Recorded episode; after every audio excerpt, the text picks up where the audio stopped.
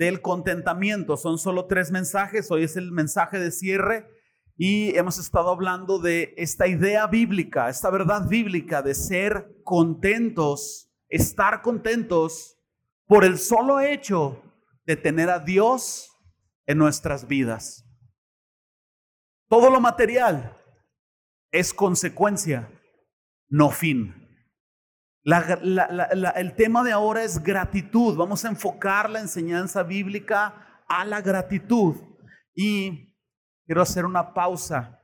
Gaby, ¿me ayudas a ver si podemos restablecer? ¿Ya están listos? Ah, bueno. Muy bien. Entonces vamos a hablar sobre la gratitud y yo quiero poner en pantalla Juan 16:33. Es uno de los pasajes más conocidos en la escritura. Palabras de nuestro Señor Jesucristo él dijo una verdad importante que tienes que dominar en tu vida. En el mundo tendréis aflicción, pero confiad que yo he vencido al mundo. Básicamente la vida cristiana se resume a esto. Todos estamos en este mundo y este mundo no es el cielo. Por lo tanto, en este mundo que está en proceso de ser conquistado, hay aflicción, y hay sufrimiento. Cada una de nuestras vidas está basada en periodos de aflicción y luego periodos que les llamamos tiempos de refrigerio. Brincamos de un periodo de aflicción a un periodo de refrigerio y luego a otro periodo de aflicción y eso se convierte en un ciclo y esto es el resumen de la vida de cada uno de nosotros. Y entonces, el asunto es este. No solo es entender que viene aflicción por estar en el mundo, sino vivir por una verdad importante, confiar que Jesús, nuestro Señor, ha vencido el mundo y que por la fe en Jesús nosotros tenemos acceso al poder de Dios para nosotros, para vivir contentos, estables, en paz, firmes, maduros, por encima de cualquier aflicción que venga a nuestras vidas. Entonces, todos nosotros pasamos por aflicción. Levante la mano aquel que ha pasado por aflicción. Ahora, déjala arriba. Levante la mano aquel que ha pasado por tiempos de refrigerio. Ahora muévete así. Ah, no estoy diciendo tonterías, lo hemos vivido.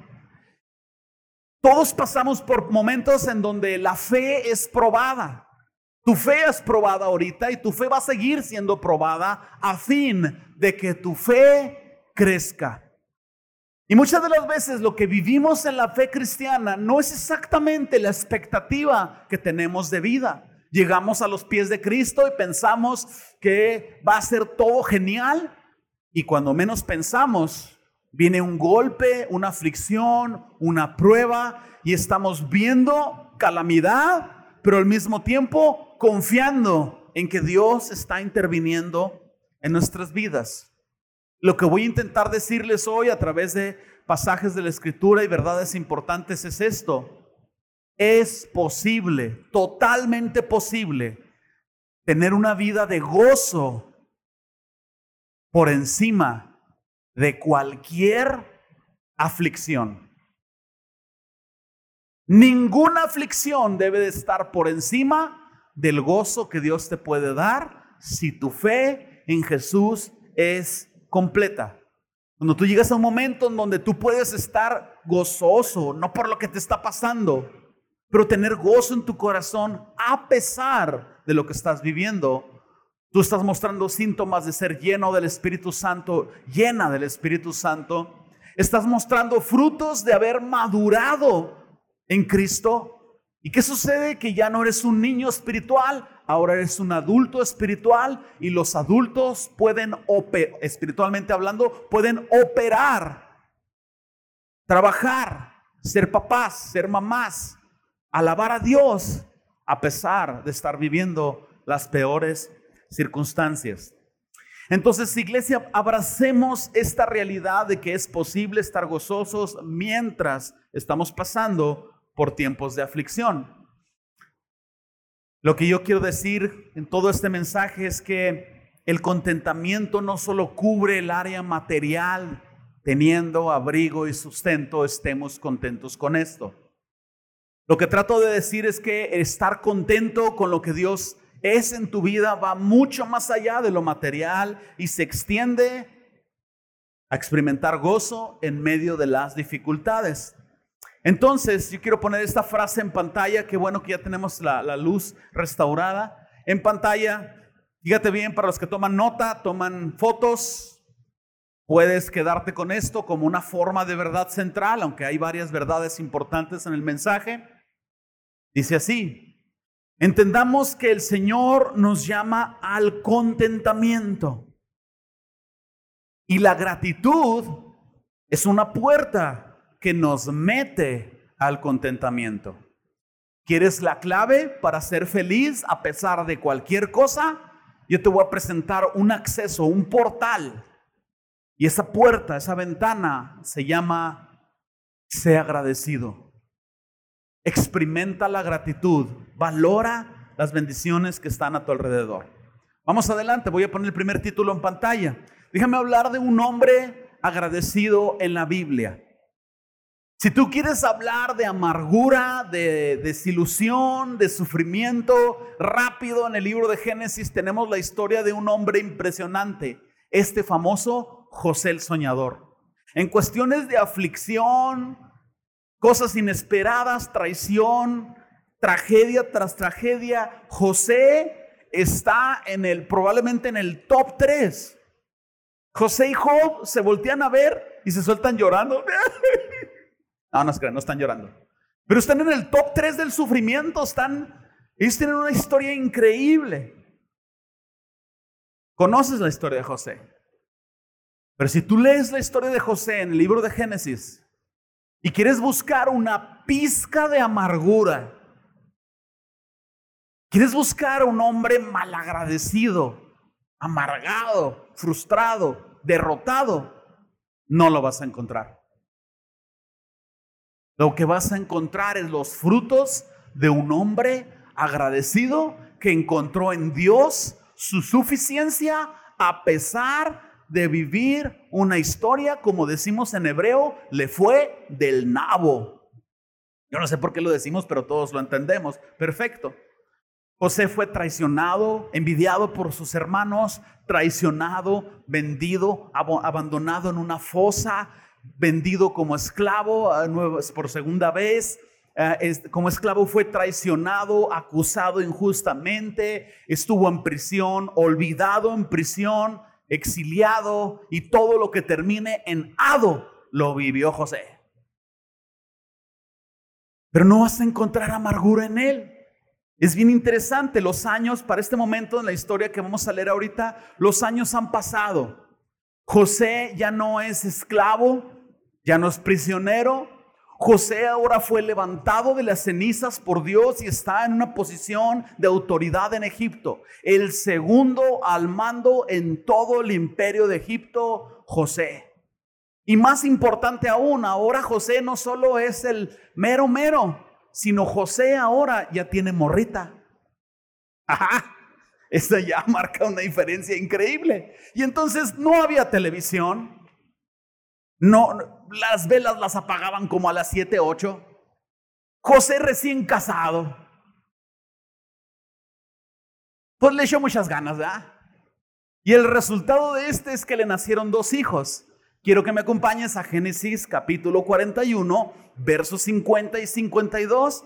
Fíjate la continuación de la historia de José. En el 41, 50, les doy tiempo que lo encuentren.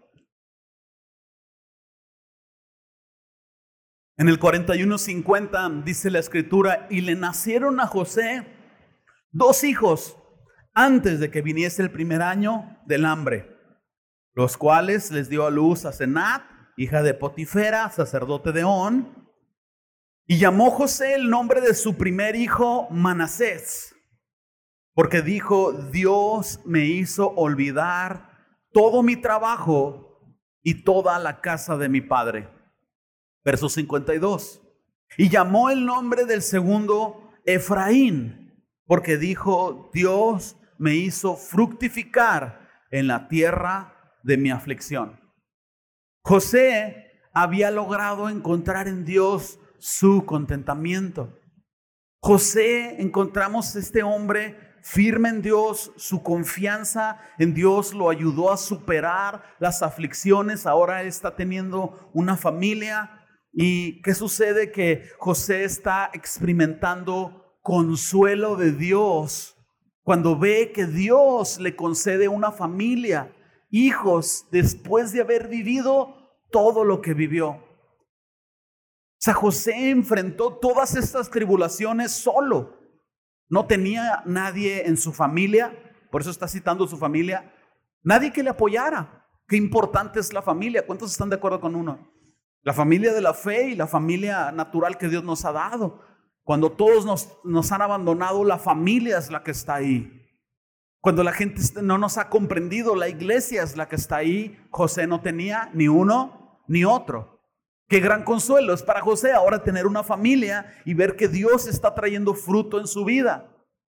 No pierdas de vista la historia de sufrimiento y ahora pon atención al significado de los nombres que José escogió. José está plasmando ahora su corazón a través de los nombres de sus hijos. En pantalla aparecen. El primer hijo se llamó Dios me hizo olvidar todo mi trabajo y toda la casa de mi padre.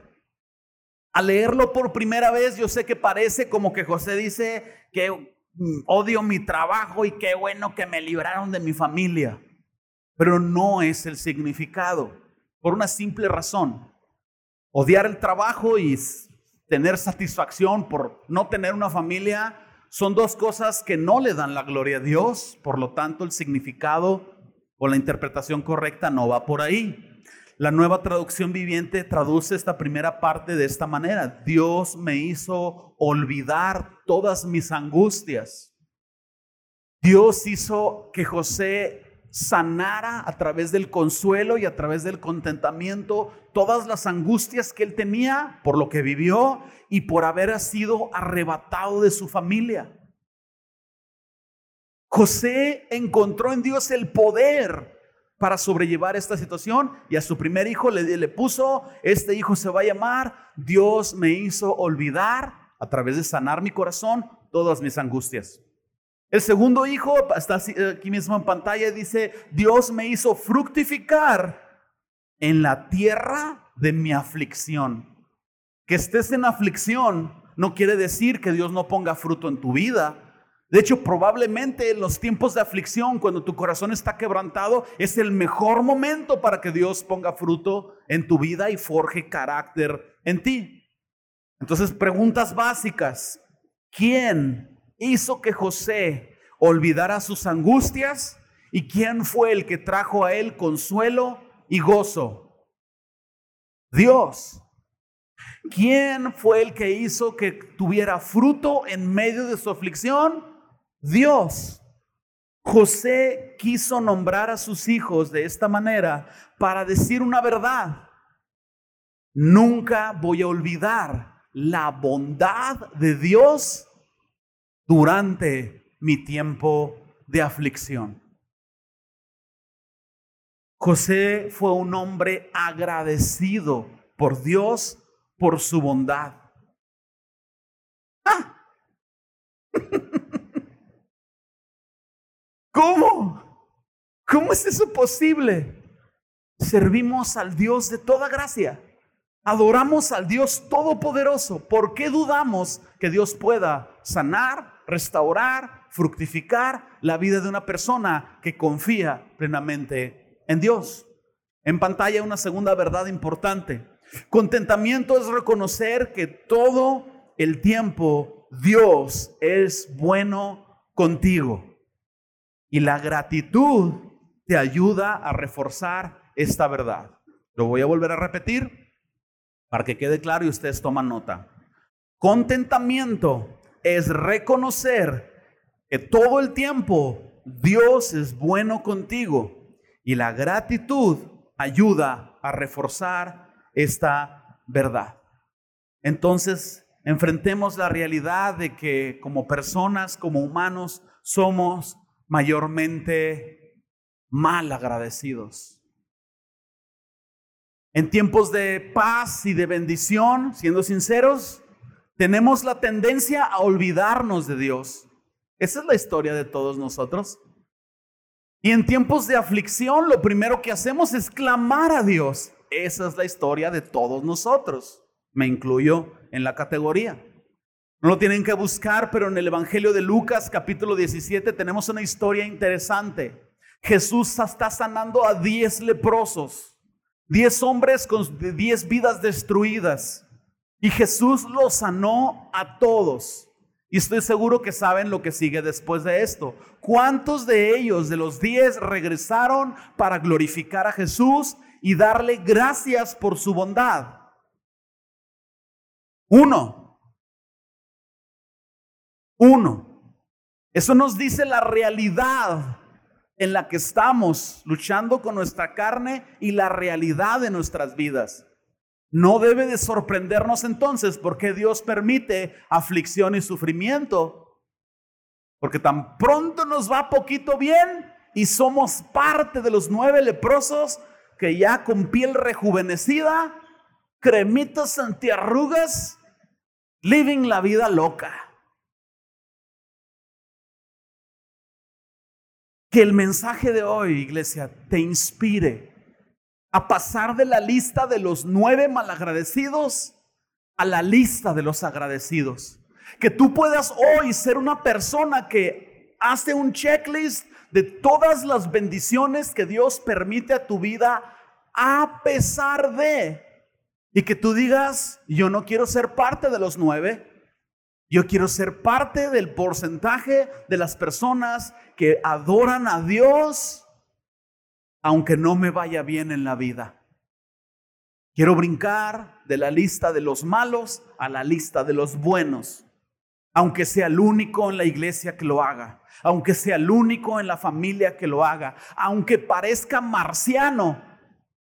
Cuando todos los demás están ahí con penurias y quejándose y, bien y olvidándose de Dios y mal y clamando, aunque todos los demás vivan así, no le hace que yo me vea raro. Yo quiero ser parte de ese equipo de personas que vive agradecido con Dios. ¿Hasta aquí vamos bien?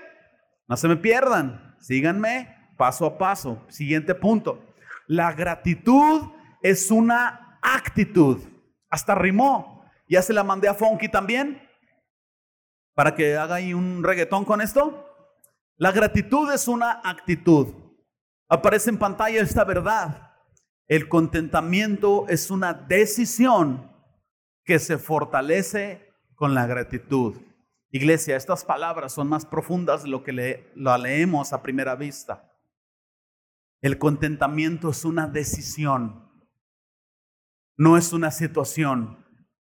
El contentamiento no es un sueldo no es una persona, no es una circunstancia.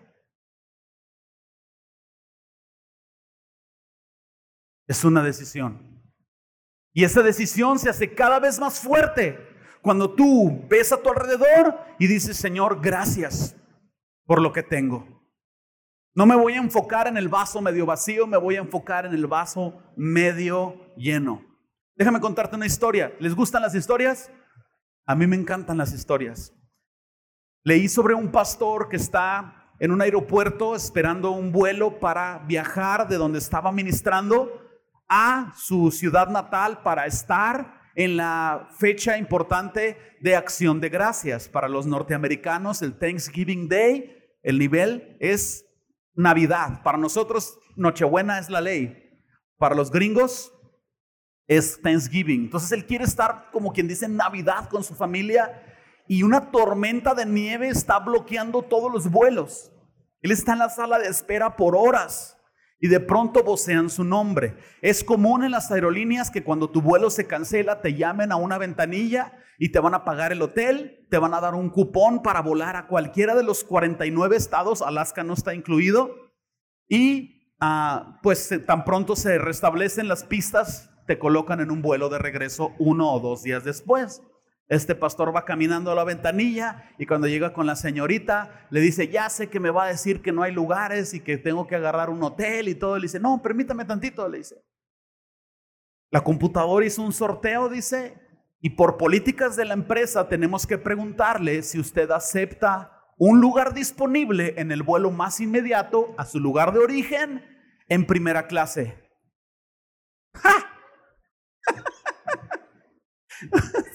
no, pues déjeme orar al, déjeme orar al respecto. sí, devorió que hasta un beso le dio a la muchacha ahí. No solo iba a llegar a casa para estar con su familia en Thanksgiving Day, iba a volar en primera clase. No iba a tener ahí un gordito apretándole el sillón y una señora acá sorbiéndole el popote de la Coca-Cola con una bolsita de cacahuates todos gachos que te dan. Si te dan, porque aquí te los cobran. Está en primera clase. Pero a un lado de él está un hombre, en la siguiente hilera, en primera clase está un hombre que se está quejando con las aeromosas porque no hay almohadas en su lugar. Pide una bebida y luego la regresa molesto porque tiene demasiados hielos. Y le traen otra bebida y la regresa porque no sabe tan rico como la vez pasada. Y se está quejando porque el clima no le llega bien, el asiento no es tan cómodo, no lo atienden como se debe. Lado derecho, queja, queja, queja. Lado izquierdo, este pastor alabando a Dios, casi se quitó la ropa como David y a danzar ahí en el avión. Imagínate a este pastor en la cena de acción de gracias, dando en una ocasión en la que se supone que te reúnes para dar gracias a Dios por las bendiciones. Imagínatelo dando gracias a Dios por la gracia de estar con su familia y en primera clase. No comió cacahuates de haber comido una ensalada, pollo o no sé qué le dieron. Y dando gracias.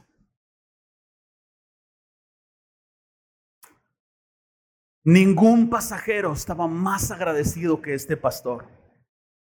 La pregunta es esta. ¿En qué lado de la hilera estás tú?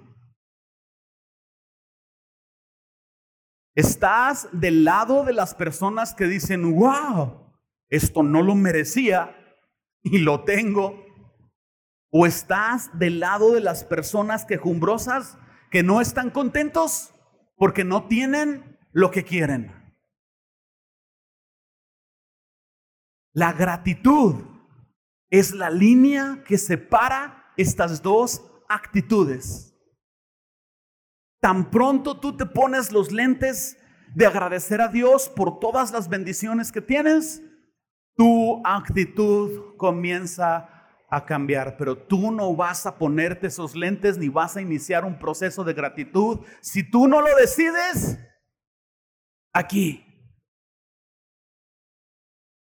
Si tú sientes que la vida o que el mundo te debe algo, no te debe de sorprender que la vida sea dura y fastidiosa. Vas a vivir en ansiedad, amargura y descontento. Porque nunca vas a estar saciado, nunca vas a tener lo que quieres. El cielo nunca va a ser suficientemente azul. El bistec nunca va a estar lo suficientemente bien cocido. Nada te va a saciar. Es más, vas a morir con cara de Jojo Jorge Falcón. ¿Lo han visto? No se hagan los santos, bien que lo han visto. Así te vas a morir, hermano. Y yo sé que tú le vas a decir a tu familia, hijos, cuando yo me muera, quiero que en el epitafio de mi tumba pongan un nombre conforme al corazón de Dios. Y entiérrenme con la camisa del rancho de la promesa.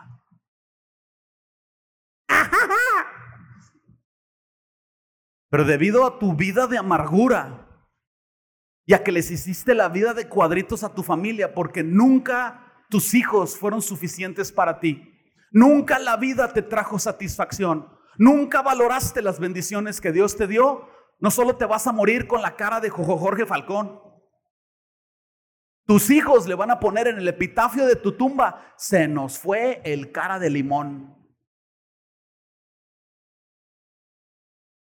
Porque van a sentir alivio de que ya no estés amargándoles la vida. Chanclas. El hombre orgulloso rara vez es una persona agradecida porque nunca cree que ha recibido lo que merece. El hombre humilde sabe que lo que tiene no lo merecía, así que el hombre humilde agradece a Dios por cada gracia inmerecida que tiene. El corazón agradecido ve, aparece esto en pantalla, discúlpenme. El corazón agradecido ve cada día como un regalo.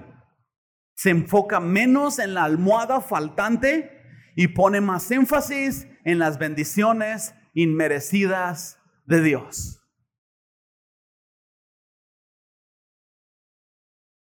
Me han preguntado cómo me siento con respecto a mi esposa. Este 28 de septiembre era su cumpleaños y recibí mensajes, aprecio el, el, corazón y todo y me han preguntado. Claro que la extraño, claro que fue un día melancólico el 28, claro que está en mi pensamiento constantemente. Pero tú me preguntas cómo me siento. Me siento feliz porque Cristo me salvó.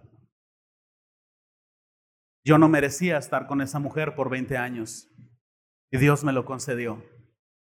Yo no merezco tener los hijos que tengo y Dios me lo concedió. A la luz de mi pecado, yo no merezco ni una playera, ni un vaso de agua. A la luz de mi infidelidad, ni aire. Pero Dios me ha rodeado de bendiciones y de regalos inmerecidos. Y he meditado al respecto y he tomado una decisión. Estoy agradecido por las bendiciones y no amargado por lo que no tengo. Y eso me ha liberado. Eso me ha transformado. Y no me alegro de estar como estoy. Me alegro de que Dios estuvo conmigo y con mi esposa en la aflicción. Yo no puedo decirles que no vi su bondad. Vi su bondad, mis hijos vieron su bondad y yo sigo viendo su bondad después de esto. Escucha lo que te voy a decir. Reflexionar en las bendiciones de Dios es meditar en los méritos de Dios. Meditar en los méritos de Dios es descubrir el corazón de Dios para ti. Y cuando tú descubres el corazón de Dios para ti, tú te das cuenta que no solo tienes buenos regalos, te das cuenta que Dios es un buen dador. Ah, y cuando tú te das cuenta todo lo que tú tienes en Dios y que Él es un buen dador más allá de los regalos de gracia, tú empiezas a reconocer que Dios es un buen dador, eso tiene un nombre y se llama gratitud. Lo vuelvo a repetir porque los veo que están patinando. Ahí les va, peras y manzanas. Reflexionar en las bendiciones de Dios es meditar en los méritos de Dios. Meditar en los méritos de Dios Tú guardarás en completa paz aquel cuyo pensamiento en ti persevera, porque en ti ha confiado, Isaías 26.3, ¿ok? Meditar en los méritos de Dios es descubrir el corazón de Dios. Y cuando tú descubres el corazón de Dios para ti, te das cuenta que no solo tienes buenos regalos, te das cuenta de que Dios es un buen dador. Y cuando tú descubres todo lo que Dios es en tu vida, tú vives una vida de gratitud. Y la gratitud te mete al contentamiento. La consecuencia natural de esta acción y de esta decisión literalmente es gozo en tu situación. Y el gozo que Dios te da, el mundo no me la dio. El gozo que Dios te da no está atado a circunstancias, personas, bendiciones, sueldos, ofertas, regalos, viajes está basado en el solo hecho de quién es Jesús e inmerecidamente cómo te ha amado y ha sido paciente contigo y te ha salvado inmerecidamente. ¿Algún amén, hermanos? ¿Un aplausito? ¿Una aleluyita? Inciso C. Practica la, la gratitud. Sueltas las quejas de manera más natural de lo que expresas agradecimiento. ¿Qué pasa cuando se descompone tu carro? ¿Sueltas las quejas más fácil de lo que tu corazón suelta el agradecimiento? Una vez más, si esto es así, no te sorprenda que la vida te sea demasiado pesada.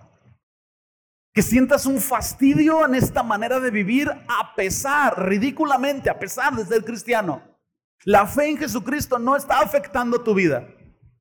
El retiro del rancho de los hombres lo terminamos con una verdad y les dije a los hombres, hombres, si lo que creemos en cuanto a Dios no afecta lo que pensamos, lo que sentimos y la forma en cómo actuamos, entonces, ¿en qué o en quién estamos creyendo? Porque lo que yo leo en las escrituras, no solo en la vida de José, si tú crees todo lo que Dios es y la forma en cómo Dios te ama a ti y la forma en cómo Dios es contigo, esa fe y esa verdad tiene que afectar tu pensamiento. Por consecuencia, tiene que afectar tus actitudes. Por consecuencia, tiene que afectar tu manera de comportarte con las demás personas. El problema no es de Dios. El problema es de nuestra actitud, de nuestra gratitud en cuanto a nuestra fe. Déjenme darles un consejo. Practique la gratitud. Practica la gratitud. Dios no es quien fabrica el dolor, pero Dios utiliza el dolor y la aflicción como un maestro poderoso en nuestras vidas para enseñarnos a valorar todas las bendiciones que tenemos. Aquí en México tenemos un buen refrán para eso. Nadie sabe lo que tiene. Siento volando, exacto. Nadie sabe lo, que tiene hasta que lo ve perdido. La gratitud te hace valorar las bendiciones sin tener que perderlas para valorarlas. La gratitud te hace valorar tu vida y las bendiciones mientras todavía las tienes en tu vida. No es necesario perderlas para valorarlas, solo es necesario de hacer una pausa en tu vida, haz una revisión a tu alrededor, toma pluma, toma papel y empieza a numerar todo lo que tienes y no te enfoques en lo que no tienes. Rich, ayúdame aquí enfrente. Para terminar esta serie, hemos hablado por este tercer domingo tres verdades importantes. La primera verdad que hablamos en cuanto al contentamiento es esta, aparece en pantalla. El contentamiento consiste en decidir ser feliz con lo que tenemos. Número dos, el siguiente domingo hablamos sobre esto. Contentamiento es sentir satisfacción al tener nuestras necesidades básicas cubiertas y utilizar los recursos de Dios para bendecir a otras personas. La vida no se trata de mí, se trata de Dios, se trata de los demás. Y hoy estamos aprendiendo esto, el contentamiento es reconocer que todo el tiempo Dios es bueno contigo y la gratitud te ayuda a reforzar esa verdad. Quiero contarles una historia más. Síganme con la historia. En tu imaginación empieza a recrear los eventos, aún empieza a sentir el ambiente de esta historia. Aquí te va. Un anciano va caminando por una playa en la Florida. En el horizonte el sol tiene una forma de una bola anaranjada.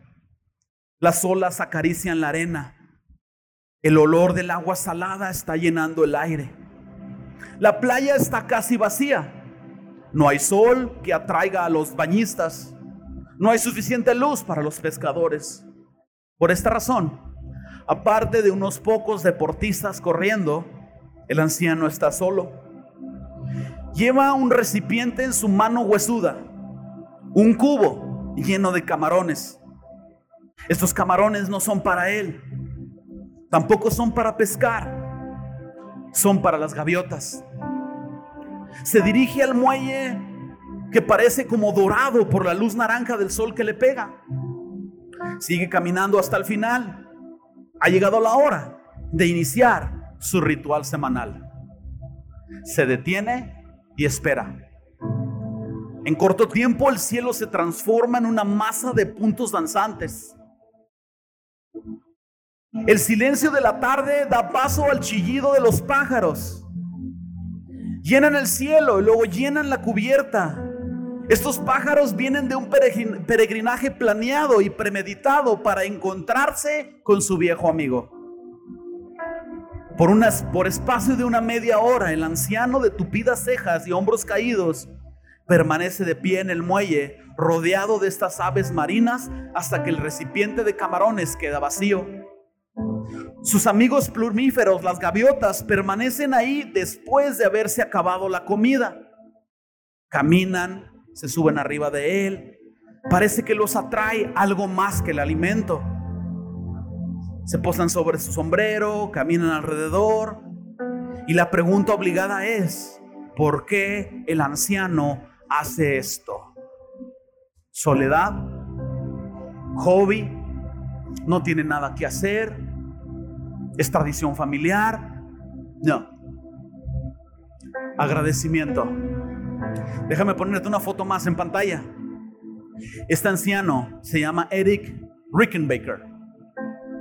El anciano no podía pasar una semana sin dar gracias. Su nombre, como dije, es Eric Rickenbacker. En octubre de 1942 se reportó al piloto Rickenbacker desaparecido en el mar. Eric había sido enviado para entregar un mensaje importante al general Douglas MacArthur durante la Segunda Guerra Mundial. Con una tripulación escogida a mano de un avión llamado B-17, conocido como una fortaleza volante, voló por el Pacífico Sur y en alguna parte la brújula se descompuso y la tripulación se perdió. El combustible se agotó y no llegaron a su destino y el avión empezó a descender sobre el mar. Los miembros de la tripulación lograron mantenerse a flote en un bote salvavidas, cinco de ellos. Lucharon contra el mal tiempo, tormentas, olas, tiburones, el sol, pero sobre todo lucharon contra el hambre. Después de unos días sus raciones de comida se habían agotado. El hambre empezó a hacer estragos en las fuerzas y en el ánimo de los hombres. No tenían ninguna opción iban a morir. Sería necesario un milagro para que sobrevivieran. Y el milagro sucedió. Una tarde oraron después del servicio de emocional, trataron de relajarse. Rickenbacker se echó a dormir y puso su sombrero en la cara y de pronto algo asombroso pasó.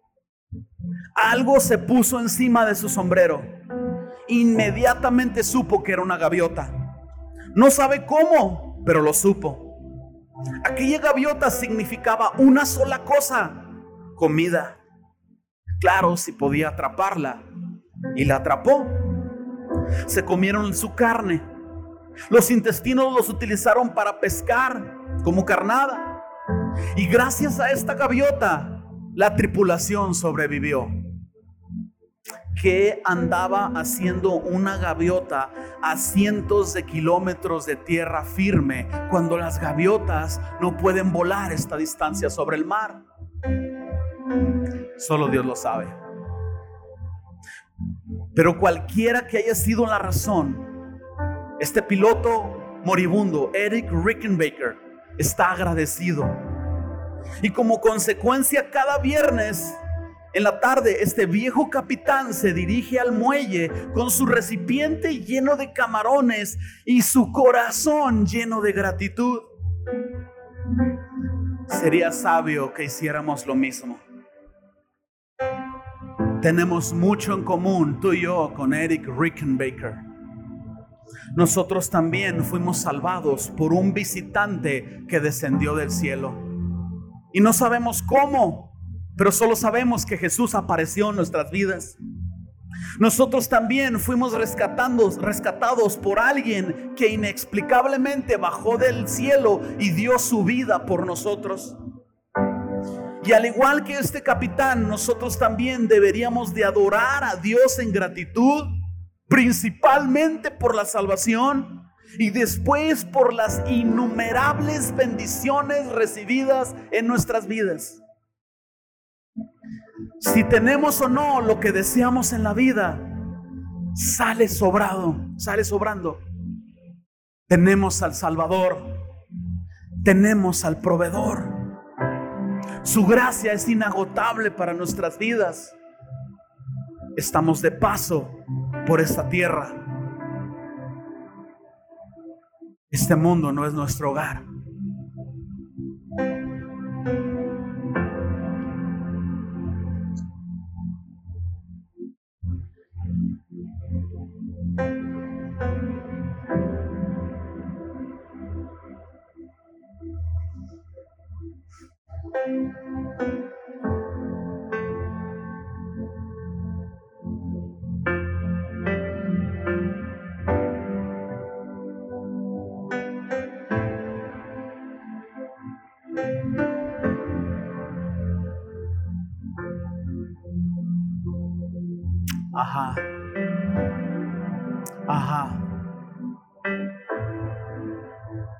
Su gracia.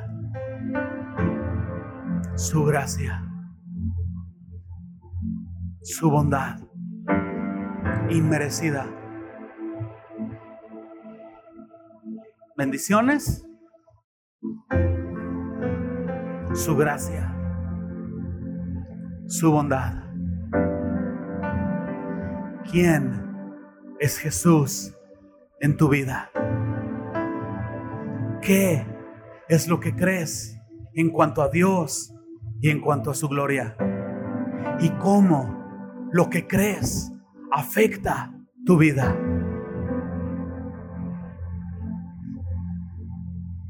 Cierra tus ojos por un momento. En este día yo no voy a orar por ti, iglesia. les voy a dar el tiempo suficiente para que cada quien, de manera voluntaria, empiece a abrir su boca y decir, gracias Jesús. Gracias por tener un papá, una mamá. O gracias por tener por lo menos uno de los dos. Gracias porque aunque no tengo papá ni mamá, te tengo a ti. Gracias por mi casa. Aunque se gotee, gracias por mi casa. Aunque mi carro apenas funcione, gracias. Gracias por los frijoles que como. Gracias por tener un trabajo. Gracias por tener al menos un sueldo. Gracias por mis hijos. No son perfectos, pero son un regalo de amor. Gracias por el aire que respiro.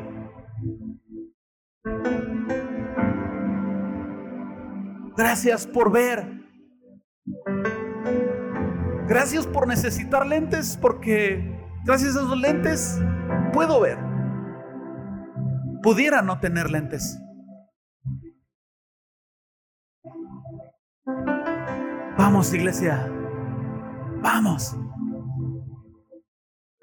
Deja que tus labios empiecen un sonido, una alabanza de gratitud.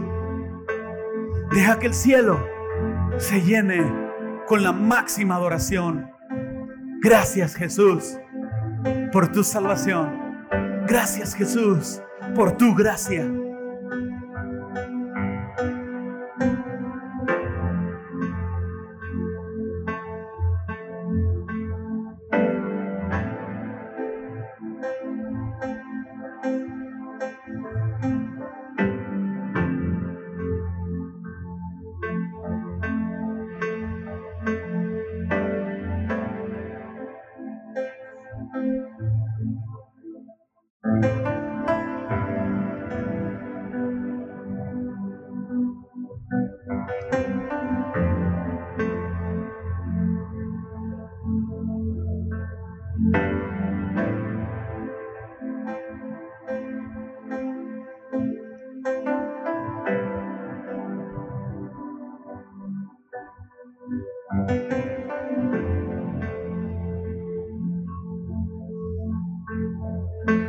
Gracias, Señor Jesús. Gracias. Una y mil veces. Gracias.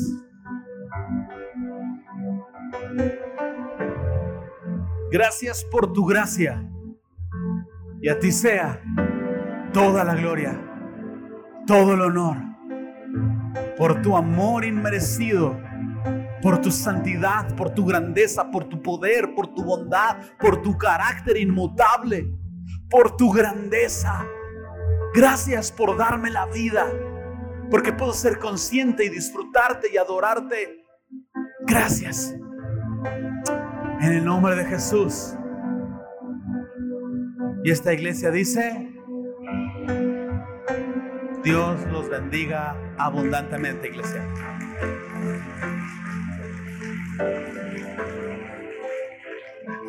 A Él sea la gloria.